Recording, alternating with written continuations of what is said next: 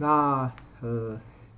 不知道中秋节这段连续假期大家过得好不好？我看到呃。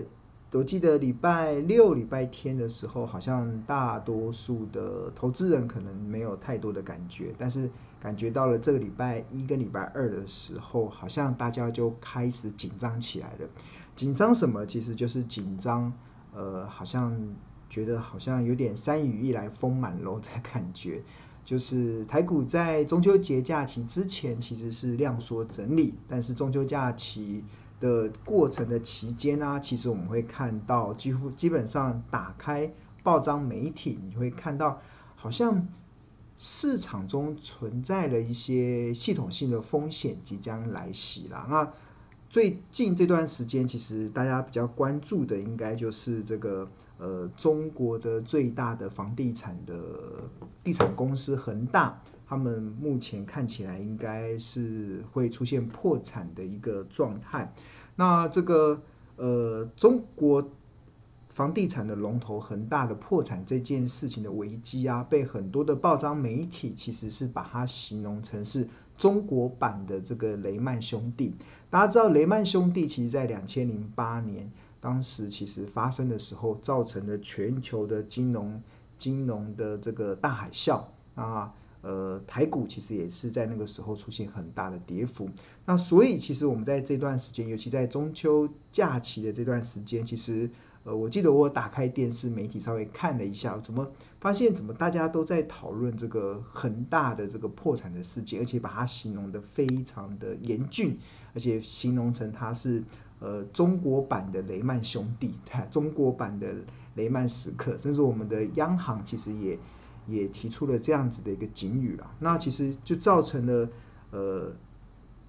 因为这造成了目前我们看到市场这样子的一个紧张的一个氛围啦。因为毕竟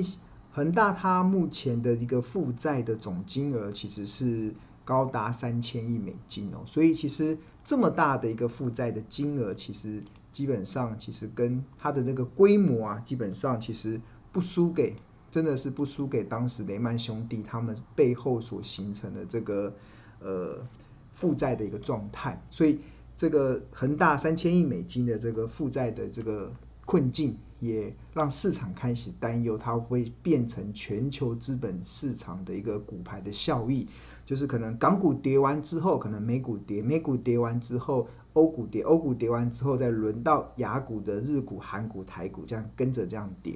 那当然了，今天今天的台股确实是有这样子的一个压力出现了。那这个这样子的压力，其实也造成了，呃，我们看到今天的金融市场其实有出现比较大的一个波动。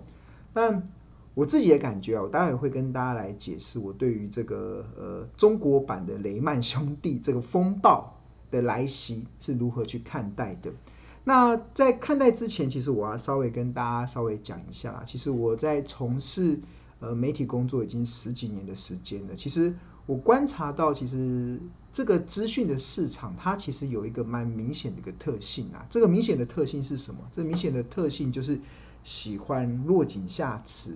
喜欢锦上添花的这种议题的操作，就是。常常我们会听到很多这种耸动性的一些标语，来吸引一些观众的目光。那当然了，从媒体的角度来看，他为了想要增加收视率，为了想要提高这个点阅率，这样子的角度，其实我们是可以理解的。但是从投资的角度来讲，其实我的看法就完全不太一样了。我觉得，对于聪明的投资人来讲，我认为应该非常乐见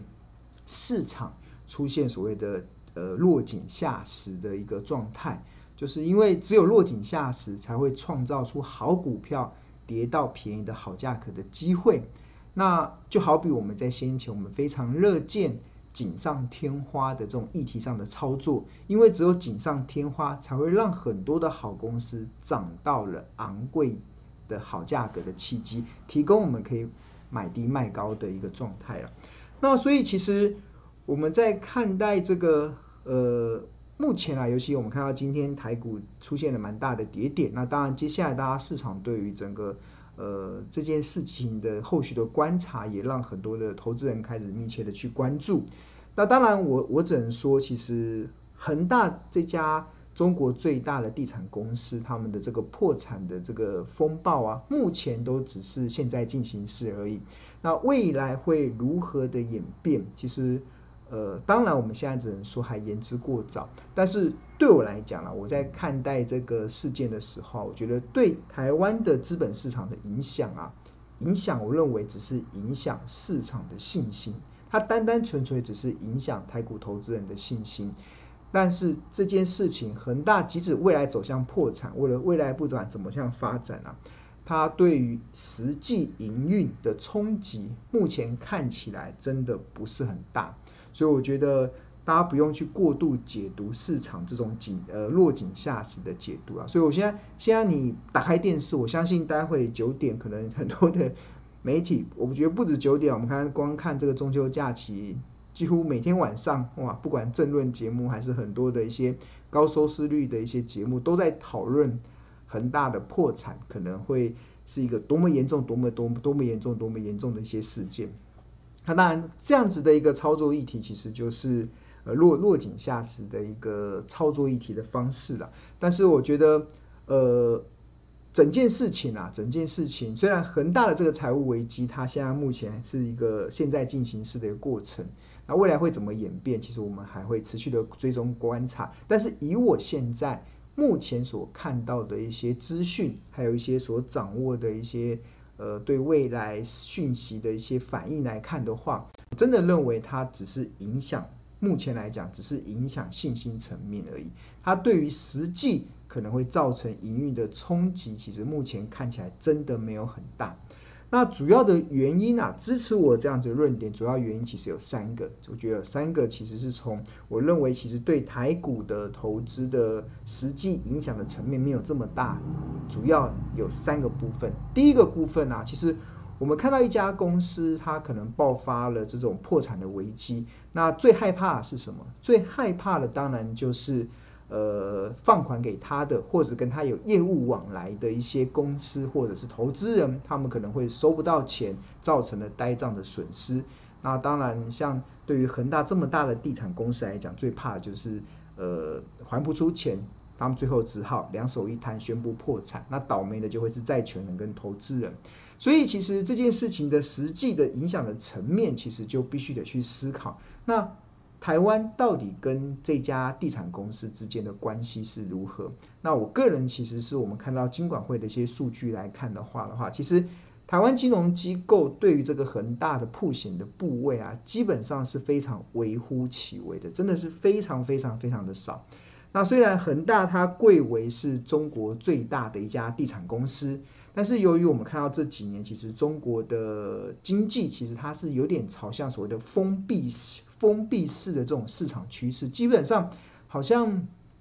他自己就自己自己玩自己的市场这样子。那再加上两岸之间这几年的一些关系的变化了，所以我个人其实我们在看待恒大这家，即使是中国最大的一家地产公司，它最后真的如果走向破产的结果。那其实对于我们台湾企业来讲，它的甚至投资人，它的影响真的是微微乎其微啦。那根据金管会的统计啦，其实目前国内，如果目前国内的所有的金融机构啊，只有两家银行，其实有对恒大有出现所谓的授信的一些贷款的一些业务，而且金额就只有五亿台币而已。所以两家银行。一人五亿，顶多就是十亿台币。那另外，国内有一些有有一些基金，有四十四档的国内基金跟四十一档的海外基金，他们有投资到恒大的相关产品。那刚才讲的银行的授信贷款给恒大，最后可能变成呆账。那这个呆账的金额大概就是两家银行加起来大概十亿台币。那那跟投资人有关的，当然就是我会不会投资踩到地雷。那国内的四十四家的国内基金跟四十一家的海海四十一档的海外基金有买到恒大的产品，但是总金额其实也只有十七亿台币而已。所以刚才有提到这五加七五加十七，大概总金额大概就是二十二亿台币。就是这一次恒大的破产事件，对于台湾的金融机构。跟投资人最大的损失多少钱？二十二亿台币。这个这个是金管会的统计啊。其实我们金管会在做一些系统性的一些风险的时候，他们就会去评估银行之间还有一些投资人他们可能存在的曝险的部位。所谓的曝险的部位，就是投资过跟他有业务的往来，但是最后可能造成损失的部分。那就目前来看，其实中国大陆的这个恒大，虽然它贵为全呃中国最大的地产公司，但是我们国内的银行加上基金公司对它的曝险的金额，其实也只有二十二亿台币而已。二十二亿台币真的非常非常少了。那以我们国内有十五家金控业者，其实我们合计这十五家金控业者合计就掌控了超过六十六兆台币的资产。所以如果以十五家金控来讲，他们本身的资产就高达六十六兆。那对恒大的曝险部位只有二十二亿，所以这个这么根本是九牛一毛的一些数字啊。所以，所以我为什么说这一次的事件对于台股的影响其实是信心层面，但。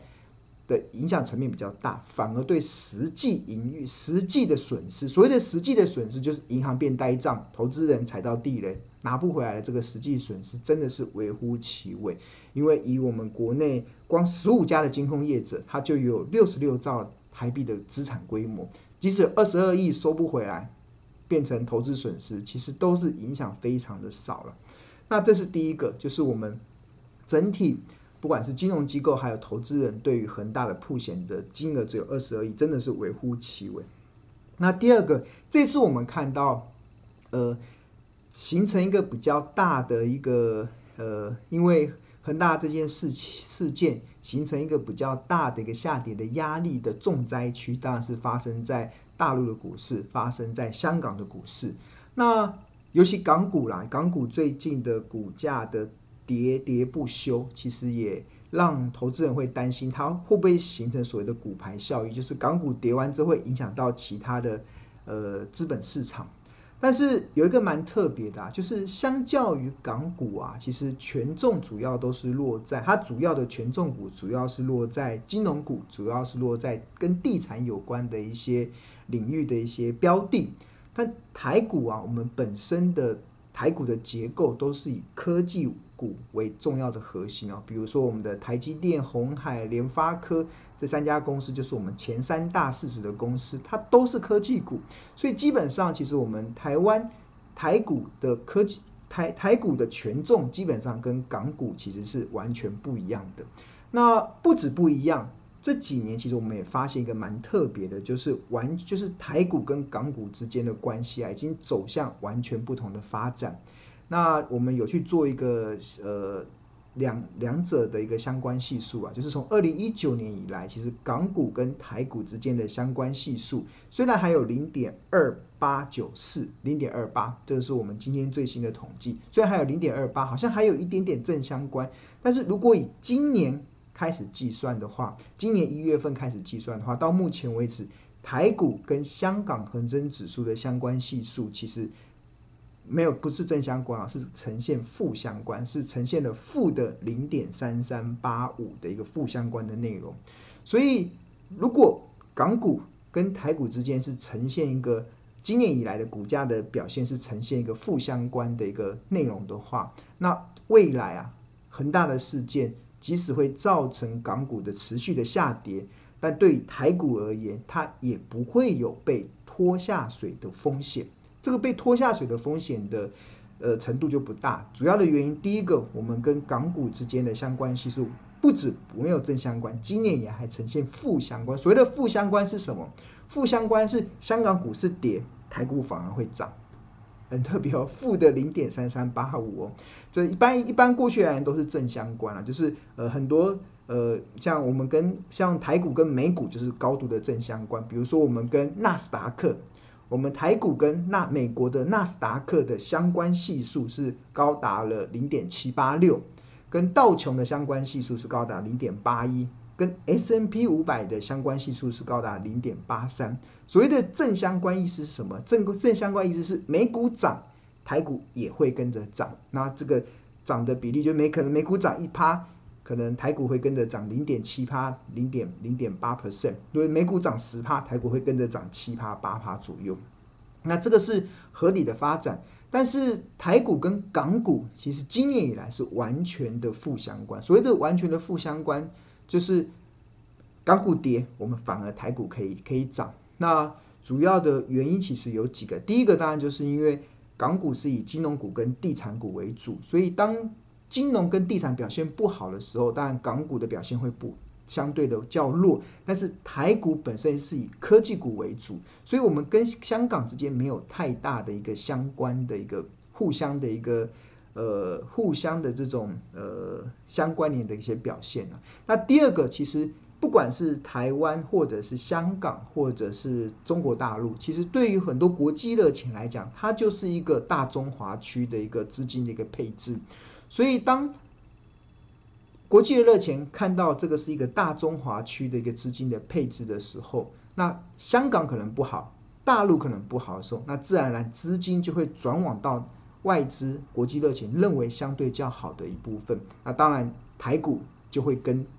港股呈现负相关的很大的理由，其实就是或许资金国际的热钱，他们的资金也出现了所谓的转单效益。所以这个转单效益就像中美贸易战嘛，中美贸易战为什么当时打中美贸易战的时候，台湾会是最大的受惠者？是因为中国去美化，然后美国又去中化，最大的受惠者最后就变成是台湾。那这个是厂商之间的转单的状态。那资本市场同样也是，就是当。国际的热钱在看大中华区的这个资产的配置的时候，发现中国大陆好像经济的成长力道出现了一些状况。那香港最近又出现了一些比较大的一些风险的时候，那当然这个资金的配置啊，就会转往到大中华地区。另外一个以科技为股为重要的这个台湾市场，所以我觉得为什么今年以来台台股跟香港股市会呈现负相关的一个表现，其实真正的关键，真的就在于，呃，我们以大中华区域来角度来看的话，其实国际热钱他们在思考的时候，当然就当香港不好的时候，就是就像是当我们的竞争对手表现不好的时候，通常都是我们相对得利的一些状态了。所以我觉得。这件事情刚好也解释的第二个，就是我认为就是，呃，这件事情啊，可能或许接下来，因为今天才九月二十二号嘛，我觉得到月月底到十月初，应该有蛮大的一些呃市场的一些变化，会让现在我们目前看的这个事件可能越演越烈。它可能不止恒大，它搞不好全部的地产公司，搞不好很多一连串的骨牌效应，很多新闻负面新闻都跑出来的时候，那。大家看到都蛮多的利空讯息，但是这些利空讯息的背后啊，它其实呃，或许啦，或许其实我觉得台股反而更能凸显出我们自己以科技为主要核心的这个股票市场的价值的地方。这个其实就是我们在看，就是我现在目前在看这件事情的一些影响啦。那那当然这是第二个，那第三个啊，第三个其实。还有一个，我不认为其实呃，这次的恒大事件它会演变成中国版的雷曼兄弟这个金融风暴，很大的关键就来自于这两个。虽然两家两千零八年的雷曼兄弟负债的规模也很大，好像跟这一次的恒大的地产公司的这个负债规模好像是不相上下，但是就本质上是不太一样的。因为雷曼兄弟他们是投资银行，但是恒大它是地产公司。那所以，所以这次的恒大的破产的危机啊，虽然背后的债务的规模非常的惊人，听说有高达三千亿美金，三千亿美金折合台币已经快七呃快八兆台币了。如果这八兆的台币最后他们还不出钱来，那对于受害的银行来讲，应该都是满头包。那背后的债务的规模确实是非常的惊人。但是啊，恒大它终究都是一家地产开发公司。所谓的地产开发公司，它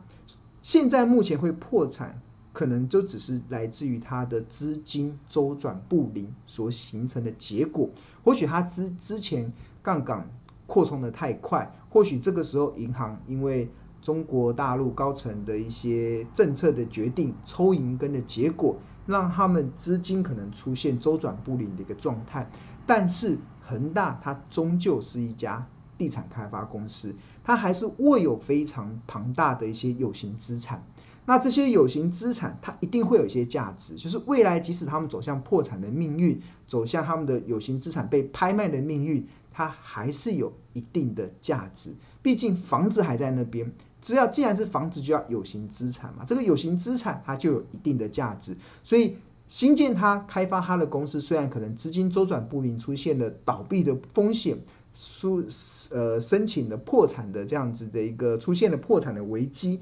但是。它毕竟，它还是拥有非常多的有形资产。那这些有形资产，它即使未来被拍卖了，它还是有一定的一些价值啊。那这跟两千零八年这个雷曼兄弟的状况就不太一样。雷曼兄弟他们当时其实所形成的全球的骨牌效应，其实是来自于他们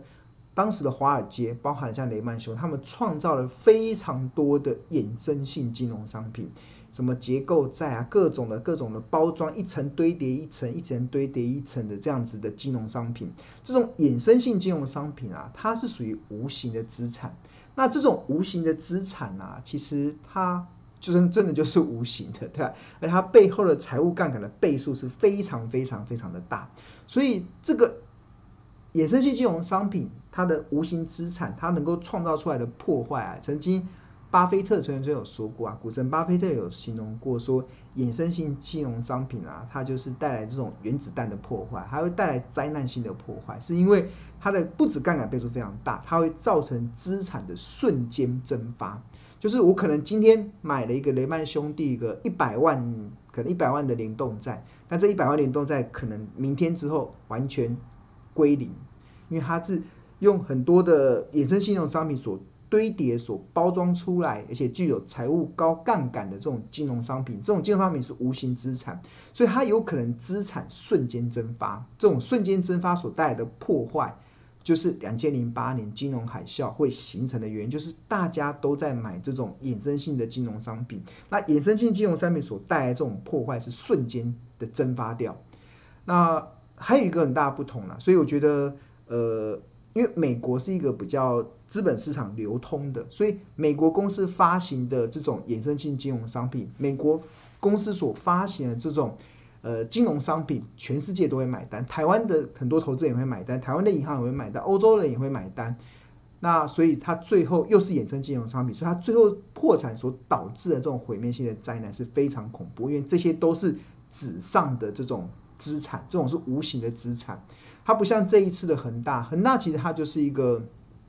就是一个地产公司嘛。它虽然资金周转不灵，债务风险很大，但是它背后还是有非常多的有形资产。真的还不出钱的，你把一间房子可能原本价值一千万的，我三百万搞不好就有人愿意下去买了，对啊，所以它还是有形资产，对啊。所以我觉得，呃，真的不能相提并论啊。所以在这样子的一个内容下，其实我就觉得。呃，我在看待这一次啦，在看待这一次的这个呃呃恒大的这些事件的时候，虽然在中秋节的过程中，我看到很多的媒体好像不断的在落井下石，不断在唱衰，然后不断的认为这个未来可能会造成非常大的一些冲击。那在这么大的冲击之下，可能会造成。呃，金融市场很大的波动。那当然，今天的台股确实有出现这样子的一个状态。我们看一下，这是今天今天台股，我是我是蛮意外的啦，蛮意外，因为我原本认为台股应该在呃九月、十月的时候守稳在一万七千点，应该不会有太大的问题。最主要是因为我们有三颗非常好的引擎，这个待会我会后续跟大家来讲。那所以今天台股今天盘中的时候，其实。呃，大跌了超过四百多点，那尾盘的时候其实也大跌了三百五十点，最后是收在一万六千九百二十五点，是跌破了万七。那这样子的一个跌法，其实也会让很多的投资人其实会会去担心啊。不过对我来讲，其实我有看到几个几个的影响的。第一个就是我们刚才讲的，这次的恒大的这个破产危机，对于台股来讲，应该只是信心的冲击。比较大，它对于实际营运的影响其实相对较少的，所以其实不用太担心它对台湾的企业或者是对台湾的投资人会产生什么严重的影响，这是没有的。它基本上就只是一个呃微微乎其微的影响。那再加上其实大陆这几年本身，这中国大陆这几年本身其实它就是一个比较封闭式的市场，在这么封闭式的市场中，呃。他他们走他们的路，我们走我们自己的路，所以这个会是不太一样的。那再加上这个恒大它是地产公司，它还是有形资产在手上，它不像两千零八年雷曼兄弟是无形资产比较多，所以这种两个所带来的破坏性真的是不可相提并论啊。所以，所以今天其实我看到，呃，今天盘中的时候，其实我打开那个看盘软体的时候，看哇跌了四百多点，这是确实是有点让我意外。但是这个意外的同时，其实我心里会觉得，哎。还蛮开心的，开心的是什么？因为我在中秋节之前，其实我我去追踪一些我长期觉得还不错的一些标的，那这些标的我都有自己去设定，它可能股价跌到多少钱的时候，我会觉得跌到了一个可能低档的一个承接点。那之前都觉得哎还差蛮远的，应该没有什么机会的。但是我觉得这两天这样跌下来，或许我所设定的那个便宜的好价格就会被。创造出来，那被创造出来的时候，那我应该就蛮乐见的。就是，